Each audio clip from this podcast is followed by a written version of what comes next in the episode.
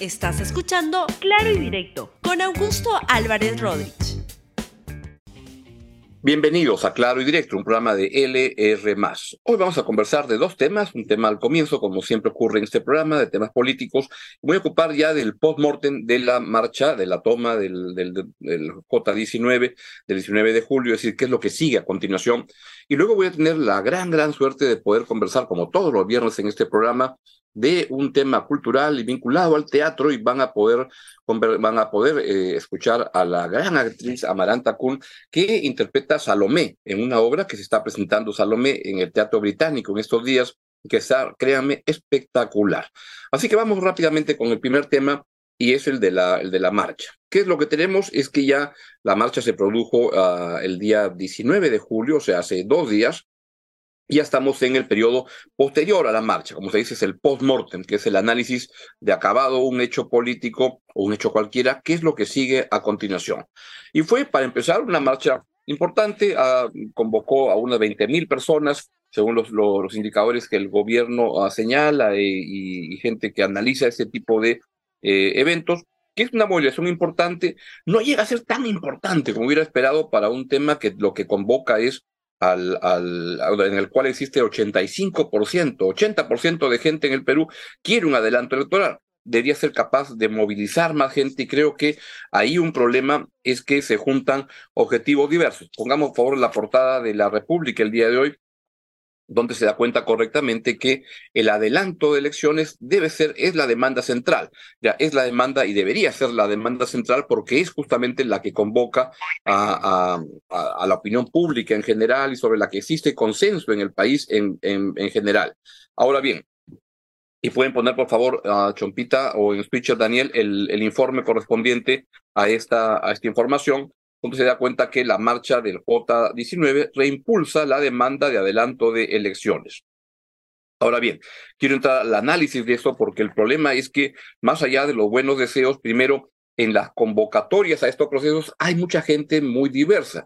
Y por ejemplo, algunas de las fotografías que sorprenden, pero que no sorprenden tanto de, de gente que también participa en la marcha, que pueden poner algunas fotos, por ejemplo, la del señor Aníbal Torres, Ahí está, bueno, esta es la que pone el, el, abogado de Pedro Castillo, Castillo Libertad, o Aníbal Torres, otro marchante entusiasta en este proceso, o el tuit que pone el, el abogado, o uno de los abogados de Pedro Castillo, porque ha cambiado tantos abogados desde que el 7 de diciembre, donde aparece, ahí está, la libertad del presidente Castillo es una demanda popular. Entonces, ¿cuál es el problema? Es que confluyen muchos intereses en juego y el problema es cómo darle representación a las personas que están marchando, porque es evidente, hay 80% de la opinión pública quiere un adelanto electoral, este, no sé cuántos quieren la, la, la reposición del señor Pedro Castillo. Ayer escuchaba a la congresista Ruth Luque en una entrevista con, con Jaime Chincha, que era interesante porque ella lo que decía es que no se está tomando en cuenta que el señor Castillo representa a mucha gente olvidada, excluida en el Perú. Y entonces casi como que uno escucha eso y lo que concluye era que al margen de que haya sido una persona que era un golpista, como es evidente, o un ladrón, como lo tiene que determinar la justicia, pero hay tanto indicador que te va, que te apunta en esa dirección que el señor Castillo era un ladrón, un pericote, pues lo que existe es que hay gente que lo respalda. Confluyen muchos intereses, para no hablar de la Asamblea Constituyente y a otras razones más extrañas. El tema debe ser el adelanto electoral, pero hay que ver cómo se lleva en esa dirección. Y ahí la señora Boluarte tiene que ver, y paso del otro lado, de la marcha, pues lo que ha habido es una marcha que tiene el nivel suficiente como para seguir, que van a seguir marchando en el futuro. Seguramente se vendrá con la cuarta toma de Lima y cosas así en unos dos, tres meses pero el tema central debe ser el adelanto electoral. El problema es que hay alguna gente que no apunta en esa dirección. En el lado del gobierno, hay que ver cómo el gobierno recibe y entiende lo que ha ocurrido el, miércoles pasado. Y hay dos eventos que creo que están en la balanza del gobierno. Uno, el resultado de la marcha, y el otro, creo que más importante en la estructura de decisiones de la presidenta Boluarte, es el tema de de, de, de, si es que a quién eligen presidente del Congreso el, el 26 de julio, la próxima semana. Porque vean, que la, la señora Boluarte se llevaba mal con la opinión pública, eso ha sido así desde el comienzo, eso no ha cambiado nada. Lo que sí podría cambiar es que la señora Boluarte no se lleve tan bien con el Congreso si es que hay un cambio en su presidencia. Y eso creo que puede acabar siendo el indicador más relevante, más importante en la toma de decisiones de la, toma de decisiones de la señora ah, Dina Boluarte. Así que ese es el comentario, como los viernes siempre voy rapidito con la parte política y paso a los temas que me interesan de fondo, que son los temas de la cultura, de las artes. Yo siempre recuerdo que ah, dicen que le preguntaron a Churchill en el Congreso antes de la guerra, en plena guerra mundial, que por qué le dedicaba tanto tanto presupuesto al, Ministerio de, Cultura en Estados Unidos, en, Inglaterra, perdón. Y lo que Churchill respondía era, este, ¿y para qué estamos peleando? Estamos peleando para defender nuestra cultura, para defender. Y a mí me gusta mucho que los viernes siempre tengamos, llueve o truene, un tema cultural. Yo tengo la gran, gran suerte de, para beneficio mío y de toda la audiencia, de poder conversar con Amaranta Kuhn es una estupenda actriz y que interpreta el papel protagónico en Salomé, obra que se está presentando en estos días en el Teatro Británico. Mientras Amaranta entra, le quiero decir que hoy se dio a conocer la muerte de Tom Bennett, un extraordinario cantante que muere a los 96 años y que deja una obra espectacular. Pero no saquen a Amaranta, ya, ya estamos con ella. Adelante, por favor. Amaranta, buenos días. Encantado que estés en el programa. Hola, Augusto. ¿Qué tal? ¿Cómo estás? Muchas gracias por invitarme pues eh, las gracias te la doy yo a ti. Haces un papel extraordinario en, en, en, la obra.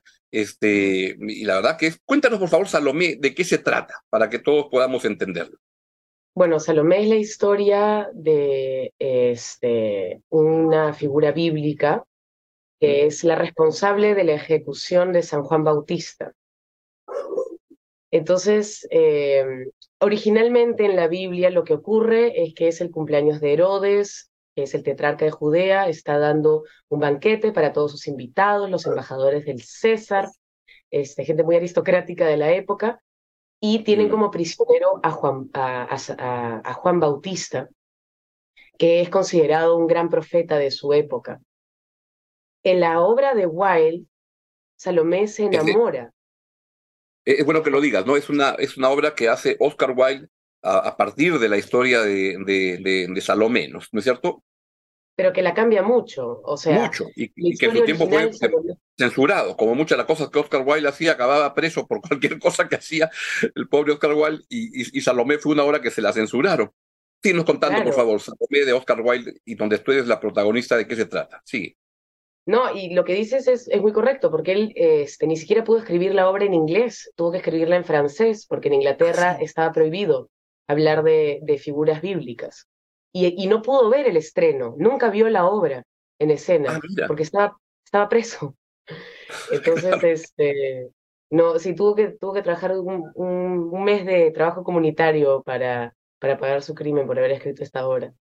Entonces es, es una obra muy, muy polémica que reimagina todas estas figuras bíblicas y que proporciona una dimensión de, de sensualidad y de éxtasis y le atribuye a Salomé eh, un gran deseo y una gran sexualidad y hace que se enamore de Juan Bautista y como éste la rechaza em, por su virtud, digamos, eh, ella en venganza pide la cabeza de Juan Bautista en una bandeja de plata. Entonces, este, es un momento nefasto y, y, terrible para la historia del cristianismo y para la historia en general y, este, y esta figura de Salomé poco a poco ha ido transformándose en algo más grande que solamente la historia. En realidad, muy poca gente conoce la historia en sí. La obra no es de las obras más conocidas de Wilde, pero quedó la figura, quedó la idea, el concepto de, de lo que es Salomé, ¿no? Como la, la gran fan fatal, el primer striptease de la historia, ¿no? Todas estas ideas que nos hacemos.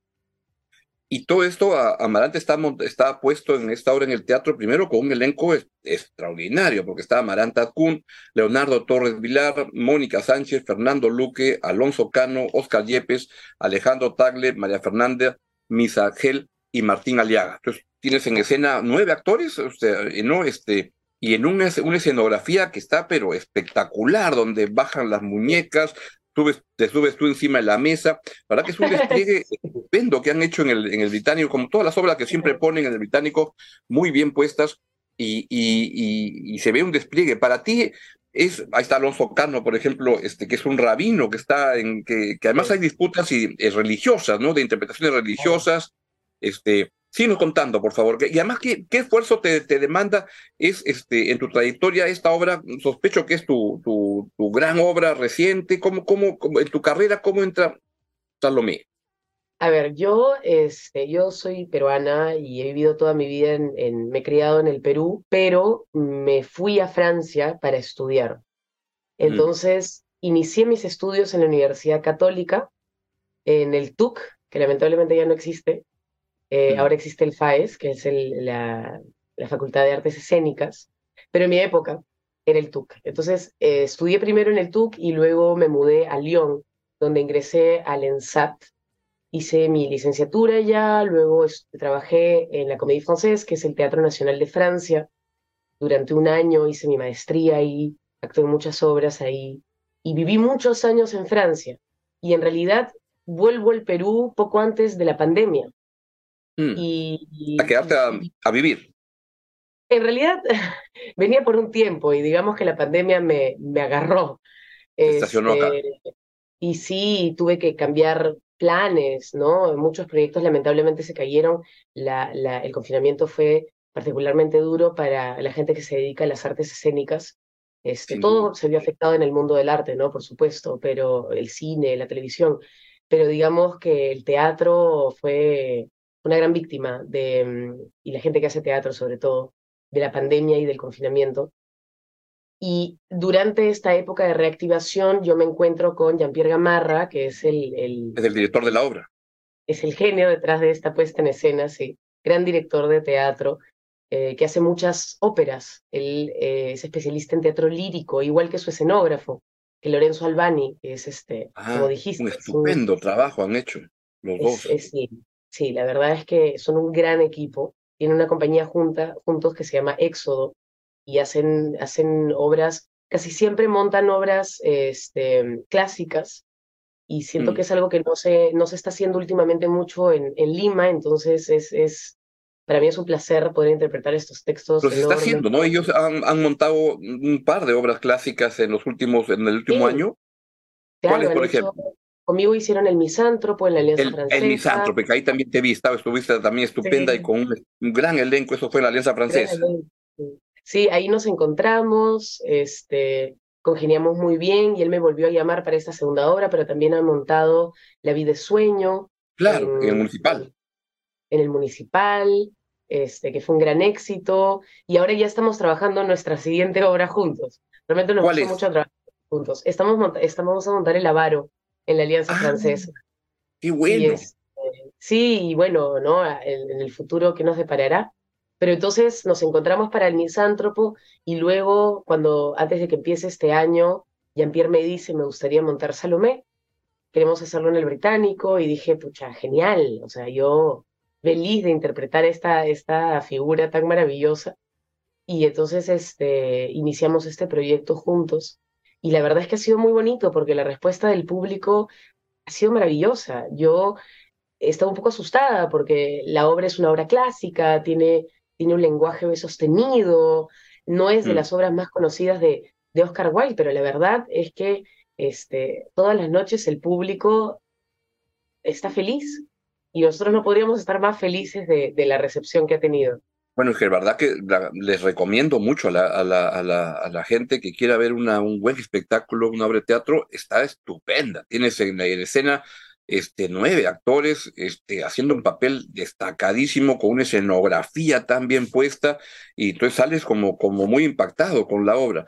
¿Y tú has estado cuánto tiempo en Francia? Entonces has estado los últimos, pues yo no, no, no te, yo te había perdido, no, no te tenía en el registro, y entonces sí. cuando dije, ¿quién es esta, la, la, Salomé que actuado acá? No la, no la identificaba en obras recientes. Ha estado un, buenos años por, por Francia. Sí, yo en total he vivido unos siete años en Francia. Miren. Este, viví en Italia también en una época, eh, hice giras por allá y claro, o sea, igual mi, mi objetivo, digamos, siempre ha sido volver al Perú. A mí me gustaría poder eh, utilizar todo lo que he aprendido, toda la experiencia que he tenido en estos años para poder hacer teatro en el Perú. Y, y creo que a través de textos como estos, este, eso, eso ha sido posible. He podido mm. realmente eh, trabajar algunas de las nociones y los conceptos que yo trabajaba en, en el Teatro Nacional en Francia y qué sé yo, porque hay que, hay que tener técnica para, para sostener esos textos, ¿no? Como el Misántropo, por ejemplo, que es un texto de Mol Salomé también es, es más reciente, el Misántropo tiene como 400 años, pero Salomé también tiene sus, sus, sus, 200, ¿cuántos siglos. Tiene sus sí, siglos. años, claro. Claro, entonces este, es un teatro de otra época que necesita una técnica eh, muy particular y, y, toda una serie de herramientas para poder enfrentarse a un texto como este. ¿Y cómo encuentras el teatro este, eh, hoy en día? Este, ¿Ha habido una recuperación post pandemia? Está para, para, ti, por ejemplo, que estás entre un mundo entre, entre Francia, Italia y el Perú porque la cartelera está pero frondosa. En estos días, por ejemplo, hay como 12 obras para ir a ver. Este, entonces está, está, está fuerte. ¿O todavía sientes que hay debilidad en la recuperación post pandemia? ¿O que nos podemos ir mejor que la, previo a la, a la pandemia? Yo cuando volví de Francia, que fue justo, fue unos meses antes de, de, que se cierre todo, eh, me acuerdo haber estado positivamente impactada por una especie de boom que había en el ámbito teatral. Había muchas salas de teatro que se estaban abriendo, eh, había muchas más obras de teatro que lo que yo recordaba cuando vivía en el Perú antes, y estaba muy feliz de esto, había muchos proyectos que aparecieron, y obviamente con la pandemia todo esto se, se, se cerró. Entonces, este, ahora estamos volviendo a los teatros, pero no con la misma intensidad. Y creo que no es algo eh, necesariamente solo del ámbito teatral. Creo que muchos restaurantes, este, discotecas, bares, muchos lugares que se dedicaban al, al, al, que dependían de la presencia del cliente, han sufrido muchísimo porque la gente se ha acostumbrado más a, estar en casa, ¿no? Se ha desarrollado el delivery, todas estas cosas, el teletrabajo, que nos mantienen en casa. Y, este, y, y esa activación que poco a poco se estaba dando en la gente, que cada vez más estaban saliendo a los teatros y qué sé yo, se ha retraído un poco. Hay, hay salas de cine, de teatro que han cerrado y que no han vuelto a abrir, como la, la sala de Basadre o, o, salas de teatro como microteatro, que era una gran iniciativa mm. y que no han podido reabrir después de pandemia. Ojalá encuentren la manera de hacerlo. Eh, pero, también siento que no hay tantas salas como para poner todas las obras que hay, tienen que hacer temporadas cortas porque, porque la sala tiene que ir rotando, ¿no?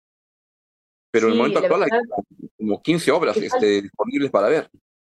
Yo diría que también falta público.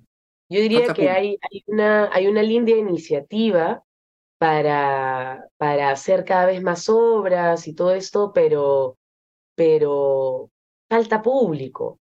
La mm. gente no está con tantas ganas de salir y quizás no tiene tanto la, la, el instinto de decir, ¿no? Ah, es, es viernes en la noche, es sábado en la noche, voy al, voy al teatro. Eh, es cierto que en países, claro, como Francia, como Italia, sobre todo Francia, eh, la actividad teatral es masiva, o sea, es, es algo similar a lo que se ve en el cine, ¿no? Hay, hay muchas salas de teatro y la verdad es que se llenan. Pero yo creo que eso parte eh, fundamentalmente de una, una posición del Estado, ¿no? O sea, hay, una inversión, y no solamente en temas de dinero, sino también campañas de, de, para incentivar a la gente, este, para que vayan al teatro, para que vayan a ver cine nacional también. Es muy importante, ¿no? Que las salas se llenen de películas nacionales.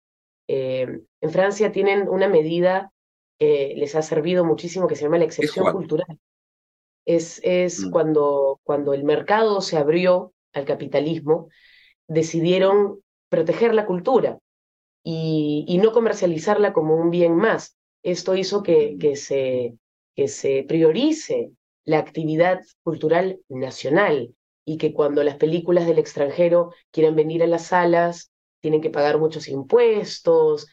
Eh, eh, como decías, como decía Churchill, en, en, en, el espíritu de preservar la identidad cultural y de, incentivar a que la gente se desarrolle culturalmente y cree, no solamente consuma, sino también sean este, autores de, esa actividad cultural. Yo tengo la teoría que además esto debe empezar desde el, desde el colegio, que si tú a los niños en el colegio, los niños, ni les enseñas a que vayan a ver al año una, un par de obras de, teatro, estás sembrando y que esa persona va a seguir haciéndolo en toda su vida, pero es romper la barrera de creer que es algo, ¿cómo será? Este, no, mejor me voy a ver otra ah, es Genial. Es genial. Nosotros tuvimos un, un, colegio que vino a, a ah, eh, una sala, sí, la reservamos para, para un colegio que Salomé es una obra, es una obra fuerte, pero eran, eran chicos de último año, entonces en, temas, en términos de edad estaban bien, y era maravilloso, era maravilloso sentir, claro, en una sala mucho más caótica que de costumbre, el público del británico es un público muy educado y estos chicos estaban muy emocionados y, y a veces este, comentaban o, ¿no? Eh, aplaudían, decían cosas, pero era genial ver lo atentos que estaban cómo les, les gusta estar ahí y se entretienen muchísimo. y Esos alumnos en el futuro van a, van a querer volver al teatro, de todas maneras. y Amaranta, ¿tú estás haciendo obras clásicas principalmente o también te, te, te, gustaría moverte o lo has estado haciendo a obras más modernas, más actuales, de autores peruanos, por, por ejemplo? Bueno, sí, este, ahora desde que estuve en el Perú he trabajado mucho con Éxodo y Éxodo monta obras este, clásicas digamos que por ahora esa es su, su, preferencia. También estuve en una obra de teatro que se llama La Cenicienta, que no es la Cenicienta clásica, sino es una reescritura por un, un, autor francés que se llama Joël Pomera, y este, mm, bajo la dirección de Gilbert Rouvière en la Pacífico. Y eso fue una ah, Fue una linda obra, sí, sí la recuerdo, claro, claro. Claro, esa obra fue muy divertida, esa obra fue muy entretenida, mucho más moderna, ¿no? El lenguaje, pude soltarme un poco, pero también actúo en televisión y en cine y digamos que ahí tengo acceso a textos más contemporáneos y este y, no tanto es no este peso del del, del, mm. del, texto clásico como ahora en Salomé o en el Misántropo. Pues Amanda, muchísimas gracias por estar en el programa y, y, esto que sirve un pretexto para mostrar a una estupenda actriz que, que la verdad que la está rompiendo. Y Salomé es un gran espectáculo como el Misántropo antes, está haciendo un gran, gran trabajo y, y, los invitamos a que vayan. Miren esa escena que es de una de cuando están ahí comiendo o ahí está Maranta bailando cuando Salomé se, se descontrola, que ya es bien descontrolada normalmente, o Mónica Sánchez, ahí la ven, ahí también, este, es una estupenda, o Leonardo Torres, ahí lo ven también, este, es una estupenda obra, y Fernando Luque, ahí está Fernando Luque, hacen un gran, gran trabajo. Es una gran obra, gran elenco, gran dirección, gran escenografía para un hermoso teatro como el, el británico ahí en la calle Bellavista en, en, en Miraflores. Un gran abrazo, Nos quedan solamente tres, perdón, solamente nos quedan tres semanas, vamos hasta el 6 de agosto, así que ah. eh, hoy día hay función, nos quedan nueve funciones, así que los invito a todos a, a, venir a ver la obra, como dice, estamos en el Británico de viernes a domingo, el entrada es en Join pero sí, solamente quedan nueve funciones, así no, que... No se lo este, pierdan. Sí, no se lo pierdan porque sospecho que estas obras son como difíciles de, de volver a, a, montar, ¿no? No son obras que las puedes fácilmente montar porque tiene una escenografía muy pesada, ¿no? Muy, y el elenco es numeroso. Claro. Es, un proyecto grande, es un proyecto grande, pero todos creemos mucho y, y, estamos muy felices de estar haciendo una obra como esta. Entonces, este, realmente es un trabajo de equipo, es un hermoso trabajo de equipo. Y debes estar muy feliz porque, porque haces Amaranta un papel espectacular, la verdad que sí. un gran abrazo. Gracias para la audiencia. Muchas gracias. Ha sido Amaranta Kun, que hace de Salomé en la obra Salomé en el Teatro Británico. Están todos invitados a ir. Y de esa manera llegamos pues al final del programa de, de hoy. Llegamos al final de esta semana. Que tengan un buen fin de semana, reparador. Y nos vemos aquí el día lunes en Claro y Directo en LR. Lo dejo con la estupenda programación de LR. Chau, chau. Gracias por escuchar Claro y Directo con Augusto Álvarez Rodríguez. Suscríbete para que disfrutes más contenidos.